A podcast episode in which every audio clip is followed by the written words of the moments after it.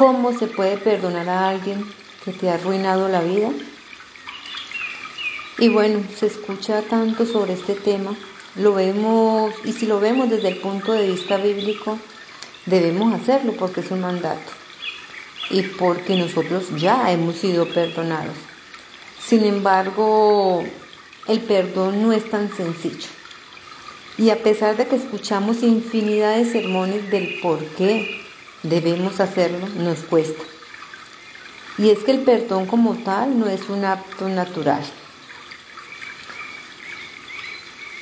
¿Cómo perdonar una violación?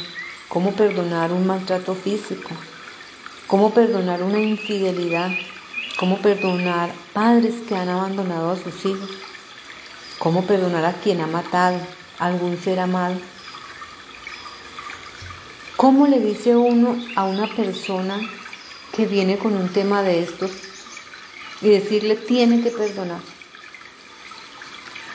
Y aunque la Biblia es muy clara en este asunto, porque si leemos Colosenses 3:13 dice, soportese, perdónense uno a otros, como Cristo lo hizo con nosotros. Mm, pero no es tan fácil como suena. La mayoría de las veces necesitamos ayuda con este largo, difícil y aparentemente incansable, inalcanzable proceso. Y es que se nos dice que debemos hacerlo, pero no nos dicen cómo hacerlo. Y es que con frecuencia y en nuestro afán por, por, obedecer lo que está escrito, nos apresuramos a perdonar de boca. Y como somos discípulos de Jesús, tenemos temor de sentir ira, de sentir resentimiento. Así que soltamos saltamos mejor de la falsa compasión a un perdón superficial. Sin ahondar en el dolor, en la ira que nos hemos sentido, nos negamos en nuestra religiosidad a ser humanos, a sentir en nuestra humanidad ira, dolor y hasta deseos de venganza muchas veces. Pero leemos que la Biblia no ignora los sentimientos normales como leemos en Hebreos 5:7. En los días de su vida mortal, Jesús ofreció oraciones y súplicas con fuerte clamor y lágrimas.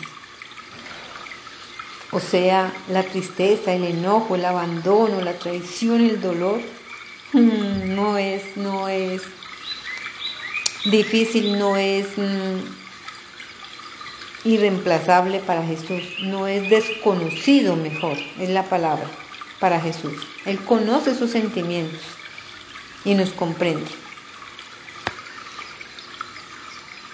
Entonces Dios nos ordena, no es una sugerencia, nos dice que debemos perdonar, que tenemos que perdonar como hemos sido perdonados en Cristo.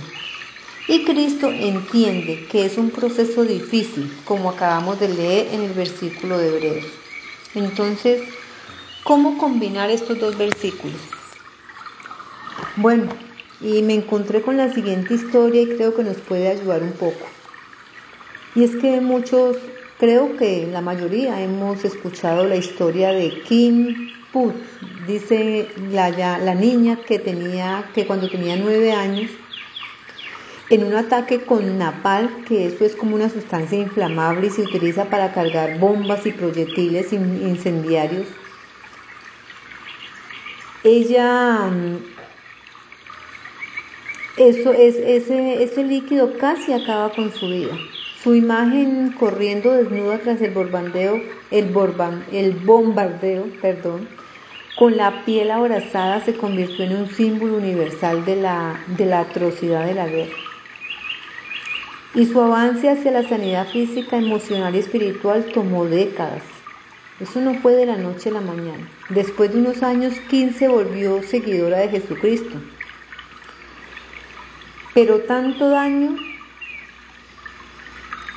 le habían causado que definitivamente ella sentía que no podía perdonar. En su autobiografía comparó la amargura de su corazón con una taza desbordante de lodo negro Cuenta que un día escuchó que el Señor le decía, Kim, tienes que verter el lodo negro día a día, poco a poco, hasta que no haya más oscuridad. Y siempre que esa orden parecía imposible, ella recordaba las instrucciones. Día a día, poco a poco. Pero no fue fácil. Ella misma lo, lo narraba en una entrevista. A veces en momentos de debilidad me hacía amiga de la amargura, otra vez, y reflexionaba, ¿por qué lo hice otra vez? Con el tiempo lo notó que el lodo estaba retrocediendo, estaba siendo llenada con algo bueno y todo era del Señor. Él me estaba llenando con agua limpia, perfecta y pura. Yo no estaba solo diciendo que quería ser como Cristo, esa transición estaba ocurriendo. Pero si notamos, este proceso no fue de la noche a la mañana. Como ella misma lo narra ahí, dice poco a poco, paso a paso.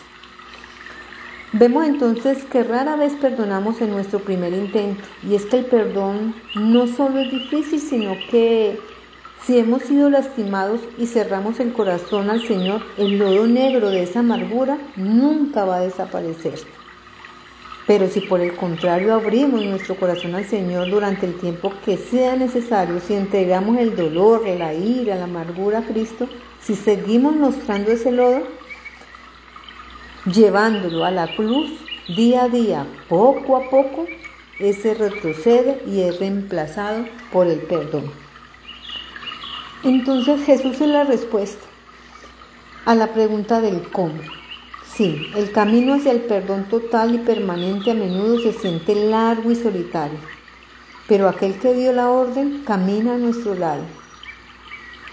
Dolorosa decisión, sí, Difícil, sí.